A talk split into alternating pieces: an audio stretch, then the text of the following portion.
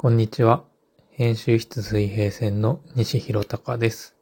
今日は2023年の5月2日。時間は午後4時15分くらいです。えっと、これはいつも一人で喋ってるんですけども、非常になぜか緊張するのですが、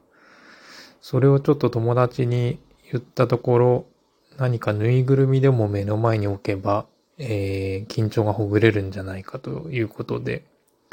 今、ナマズの人形ですね、目の前に置いてます。まあ、若干話しやすいような気がします。今日はナマズちゃんを見ながら話していきたいと思います。えー、っと、前回からまたしばらく間が空いてしまったんですけれども、今日は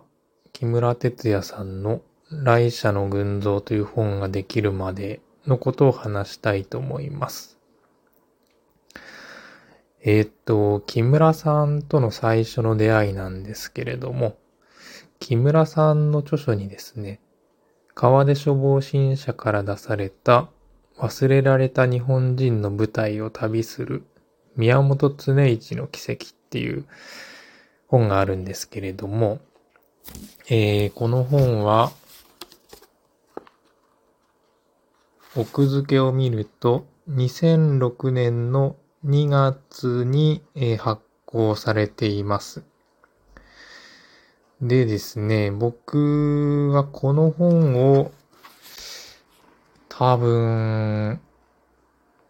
なんか半袖着てたから夏だったんじゃないかと思うんですけども、あの、神保町の三省堂書店で発見しまして、それで面白そうだと思って、えー、買ったんですね。それで今、ちょっと手元にあるんですが、開いってみると、まあめちゃめちゃ棒線が引っ張ってあって、で、ちょっとしたメモなんかも書いてあったりして、えー、とにかく面白い本だなと思ったんです。それである時ですね、あ、ちょうどその前に2006年っていうのは私がえっ、ー、と、大月書店という出版社に入社したのが2004年ですから、入社2年目ですね。まだ、あのー、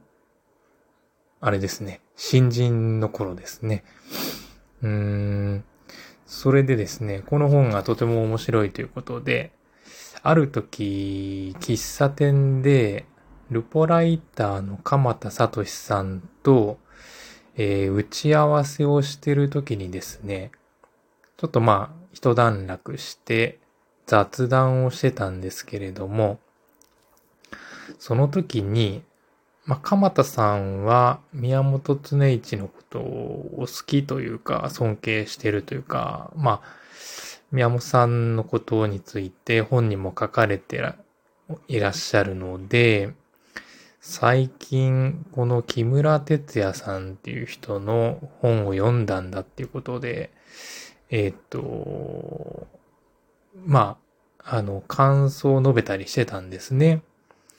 そしたら鎌田さんが、それを聞いて、あのいや、その人、今夜会う予定になってるよと、おっしゃるんですね。で、日本エディタースクール出版部、出版部じゃない、日本エディタースクールの、えー、っと、講師を当時カマスさんが務められていて、そこの打ち上げの席に来るんだというふうに聞いてですね、まあびっくりして、それは午後に打ち合わせをしてたんで、一回会社に戻りまして、で、夕方、えっ、ー、と、会社が終わった後に、エディタースクールの方に行きまして、で、打ち上げの席に一緒に連れて行ってもらってですね、そこで初めて木村さんと会ったんですね。だからちょっとこういうことはなかなかないんじゃないかなと思うんですけども、私がこの本を話題に出した日に、木村さんと全く同じ日に出会うことができたと。いうことで、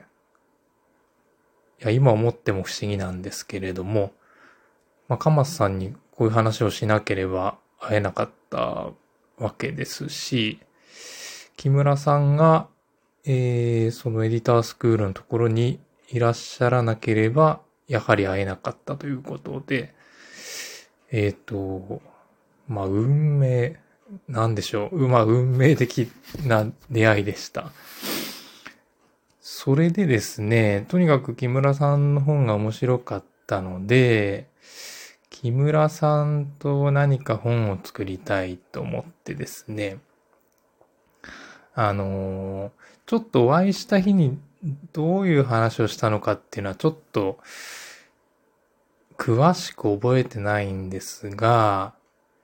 確か右側に木村さんで左側に僕が座って、まあなんか喋った記憶があります。で、その後、ちょっとメールのやりとりがあったんですかね。それで、当時木村さんが、えっと、今あの、東京にお住まいなんですけれども、その当時はですね、山口県の周防大島っていうところに、えっ、と、住んでお仕事をされていて、私が一度そこを訪ねました。で、一晩泊めてもいただいたんですけれども、その夜に、ただから訪ねた日の夜に、何か本ができないかっていう話をしてですね。で、それで詩人の大江光夫さんの話になったんですね。大江光夫さんの、えっ、ー、と、著作集を木村さんが変者の一人となって、えっ、ー、と、1995年ですか。ちょっと間違ってるかもしれませんけども、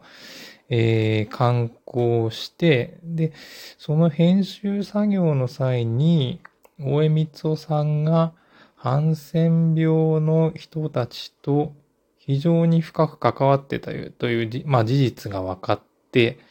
それで木村さんが、えー、大江さんと交流があった人たちを、まあ、全国に訪ねた、えー、未発表の聞き書きがあると。あ、違う違う、違う。違う、そうじゃない。あの、まず、大江さん、大江さんが、ハンセン病について、えー、書いた文章がたくさんあると。で、それは、あの、分量の都合で、著作集に収録できなかったので、そのハンセン病について書かれた、えー、文章を一冊に論集という形で出版できないかという、そういうお話だったんですね。で、それで、じゃあ、それをぜひ本にしましょうっていうことで、えー、まあ、企画書を書いて、会社に出して、で、まあ、ちょっと苦戦したんですけれども、あの、無事企画が通りました。それで、えっと、出たのが、木村哲也編、来社の検証、大江光夫ハンセン病論集という本でして、これ2008年の9月に出てますね。で、木村さんと会ったのが2006年だと思いますので、まあ2年後に初めて木村さんと本を作ったということになります。で、その後にですね、えっ、ー、と、あ、違う。これも違う。あのー、この、大江光夫ハンセン病論集は非常にいい本になったと思ったんですけれども、ちょっと販売面でかなり苦戦しまして、なかなか思うように、こう、売れなかったんですね。大江さんの名前っていうのはもう忘れ去られていましたから、なかなか手に取る人がいなかったと。で、まあ、ハンセン病に関心を持つ人自体はいたと思うんですけれども、こういう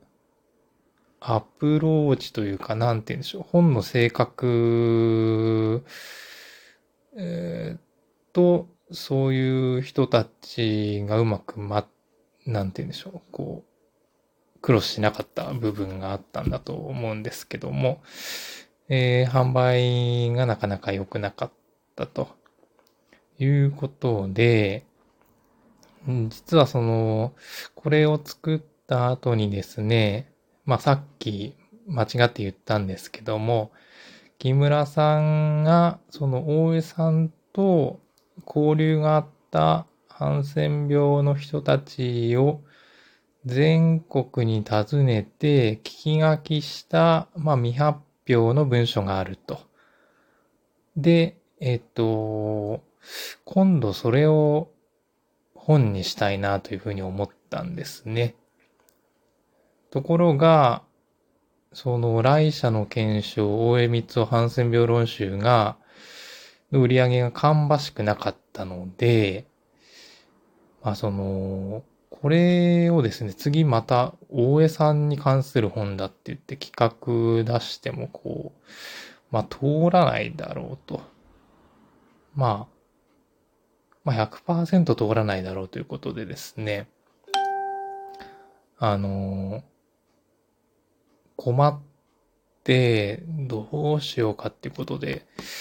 とりあえず、その、何らかの形で公表できないかと。いうふうに、まあ、考えまして、当時大月書店でですね、まあ、ホームページで、えー、連載をするみたいなことを、まあ各社いろいろやって、やってたり、今もやってると思うんですけれども、大月書店はそういうことや、当時やってなくてですね。ただ、その、この方法だったら、あの、できるんじゃないかっていうことで、私がやはり企画書を書きまして、ホームページ連載っていうのを今後、大月書店でもやっていったらどうかと。その、結果的にまあ書籍につながるし、その、ホームページへのアクセスも増えるんじゃないか、みたいな、なんかそんなようなことうまいこと書いてですね、それで、うんと、まあ、そ、じゃあ、じゃあやるなら自分でやってっていうことで、やらせてもらえることになったんですね。で、まあ、木村さんには若干の謝礼しかお支払いできなかったんですけれども、とにかくそのホームページにですね、月1回連載をするということで、あの、木村さんに、えっ、と、全9回ですか。ちょっとすいません。あの、正確な数字を控えればよかったんですけれども、えっと、まあ、とにかくそこで木村さんに連載をしてもらったんですね。で、これで、ひとまず、まあ、文字になって公表されたと。じゃあ今度はもう、本、やっぱ本にしたいよねっていうことで、だけどもさっき言いましたように、大月ではちょっと難しいだろうと。まあ、だろうっていうか、難しかったんですね。なので、ちょっと変なんですけども、大月書店の社員でありながら、他の出版社にちょっとアプローチしてみたんですよね。で、私が、えっと、すでにこう、交流があった人もいれば、そうじゃなくて、えっと、全然面識がないんだけれども、その、よく本、本の後書きに編集者の名前書いてありますよね。で、そういうのでなんかこう、ハンセン病の本を作ってたり、あるいはこの、このタイプの本を作ってる編集者だったら興味持ってくれるんじゃないかなっていう人を、まあ、ピックアップしてですね、それで手紙を書いて、来社の検証と、それから木村さんが書いた文章のコピーもつけて、で、一社一社というか、一人一人にこう、な企画提案をしてったわけですね。で、まあ、こんなこと言うとちょっと、まあ、木村さんに失礼に当たるかもしれないんですが、その、何社も当たったんですけれども、ちょっとどこも受けてくれなかったんですね。まあ、私と面識がないところはちょっと仕方ないかなという気もするんですけれども、いや、ハンセン病はちょっとね、売れないからね、みたいなこととか、まあそもそも原稿をあんまり読んでくれないとか、まあ、なんて言うんでしょう。こう、特に理由は言わないんだけども、ちょっとうちでは難しいなっていうようなことを言われまして、いやせっかくいい、いい内容なのになと思って、もうくそ、くそバカ、バカというか、あの、なん、こ、なんでこういうものがこう世に、世に出すの、出せないのかなと思ってですね。で、しばらくそのままになってたんですけれども、まあちょっと私が長崎に行かなきゃいけないことになってですね。それで、その、まあ、長崎に行かなきゃいけなくなってたっていうことを伝えた後にですね、木村さんと、あの文章をどうしようかってことで、あの、まあ、相談したんですけれども、いや、いろんな読出版社だったけど、ちょっとダメでしたと。まあ申し訳ありませんということで、ただこれは絶対なんかこう形にししたいと、しましょうということでですね、まあ鹿版というか自費出版というか、まあちょっと数少なくいけども、とにかく本の形にして、でまあ関係者というか、まあそういう人たちに、まあ配ったりして、まあとにかくそれぐらいのことはやろうじゃないかっていうことだけ、まあ木村さんと話してですね。それで私が2016年の9月に長崎に移りました。で、それでですね、最初の頃はやっぱりこう、なかなか慣れないもんですから、木村さんとこう、本にしましょうって言ったは言ったんですけども、なかなかその作業にすぐには書かれなくてですね、やっと着手したのが、えっ、ー、と、2017年の4月だったと思いますね。3月の終わりか4月の初めだったと思うんですが、で、作業を始めたんですけども、いや、ちょっとおかしいんじゃないかと。こう、なんでこういういいものが本、なんか自費出版だかシガ版か知らないけど、なんでこういうことになっちゃうのかなっていうことでですね、だんだんこう、尺に、尺に触るというか腹が立つというかですね、ちょ、ちょっと待てよという感じになったんですよね。これで、あのー、ちょっと調べてみたんですよね。あの、ISBN コードってね、あの、本の表4、表4についてますけども、カバーの。あれを、あのコードがあれば、Amazon とかで流通させることができるんじゃないかと思ってですね、ISBN コードについて調べたんですよ。そしたら、会社じゃなくても、個人でも取得できるってことが分かったんですね。私出版社に勤めておきながら、個人でもそういうものは取れるっていうことをま、あ、恥ずかしながら全く知らなかったんですけれども、なんだこれ取れんのかよっていうことで、もう早速申し込んで、まあそんな高くないんですよね。これ取得するためのお金っていうのが。だからそれ払って、で、ISBN コードを、まあ、得ました。で、で、もうこんな鹿版だか自費出版だかじゃなくて、もうとにかくこう、世に、世に少しでも知れ渡るように出そうっていうことでですね。まあ、その、頑張っ、まあ頑張っちゃったんですね。で、それが、あ、それでもう全部あの、自分でですね、インデザインでソフトで組み上げて、で、木村さんに2回ほどですかね、構成もしていただいて、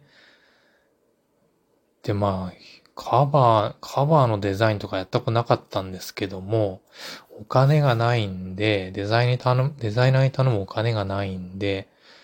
もう見よう見真似で自分でやってみたりしてですね。で、まあ本ら、本らしい本ができたんですよね。それでも、なんかこう、こう、憲本なりなんなりしてったらですね、最初に、こう、批評家の若松英介さんが北海道新聞に書評を書いてくれたりですね、共同通信の書評が出たりですね。なんか、いろんなところで取り上げられたんですよね。それでもう、まあ最初作った部数は少しだったんですけども、もうそういう反響があってなくなってですね、まあ今や4釣りなんですけれども、まあ、やっぱりこう、いや、やっぱ根性出してやってみるもんですよね。いや、なんか、とにかくその、もう活字、活字にならないのかもしれないっていうところから、いや、もうちょっとでもいいから本、本にして出そうっていうところから、さらに、こう、アマゾンとか作って流通させようっていうところに行って、で、思いもがけぬことに、もうあちこちで反響を呼んで、それでもう今、編集室水平線、まあ、4冊しか出してないんですけれども、まあ、今月5冊目が出ますけども、まあ、主力商品というか代表作というかですね、今、木村さんは国立ハンセン病資料館の学芸員でいらっしゃいますが、えっ、ー、と、現在ですね、あの、ハンセン病文学の新生面、命の目の詩人たちっていう、まあ、そういう企画展が開催されていて、5月7日まで、あの、前回のポッドキャストで告知しましたけれども、開催中なんですが、まあ、これの内容がもう来社の群像の内容とほぼぴったり重なるというかですね。あのー、ということもあって、この企画展が始まってから、えっ、ー、と、注文もあの結構いただいてます。で、企画展の後にこの本を読んでっていう方も少なくありません。で、これ、ほんと作ってよかったなと思うんですけども、いやーなんかたまに、たまにちょっと読み返すんですが、いやめちゃめちゃいいなと思って、いや、めちゃめちゃいいんですよね。なんか、ちょっとそういう、そういう経緯があって、まあ、できた本なので、まあ、大月書店時代はね、そんなに思い入れもない本もたくさん作る、作る、作らざるを得なかったんですけども、あの、今はもう全部思い入れのある本しか、まあ、作らないというか、そういう方針でやってますので、それが、その第一号が、まあ、木村さんの、えっ、ー、と、来社の群像だったということで、これは私にとって非常に大事な、まあ、幸運なことだったなと思って、えっ、ー、と、今も日々、あの、頑張ってます。頑張ってるというか 頑張ってるんですけど、まあ、頑張ってます。えー、っと、まあ、これ本当に細かく話すと、な、もっともっと喋ることあるんですけども、まあ、あんまり長くなるんで、もう今日、今、25分以上喋ってますけれども、あの、今日は、今日はというか、こんな風に来社の群像ができましたという話でした。えっ、と、次回は、えっ、と、今月のですね、31日付で、大谷良太さんっていう京都在住の詩人の、えー、新しい詩集、方向性詩編っていう、まあ、ちょっと変わったタイトルなんですけども、それが刊行されるので、ちょっと大谷良太さんについて、あるいは大谷良太さんの詩について、えー、次回のポッドキャストで話したいなと思っております。はい。あの、ナマズちゃんのおかげで、そんなに緊張せずに喋れたかなと思います。あの、ちょっとこれからもまた聞いてください。よろしくお願いします。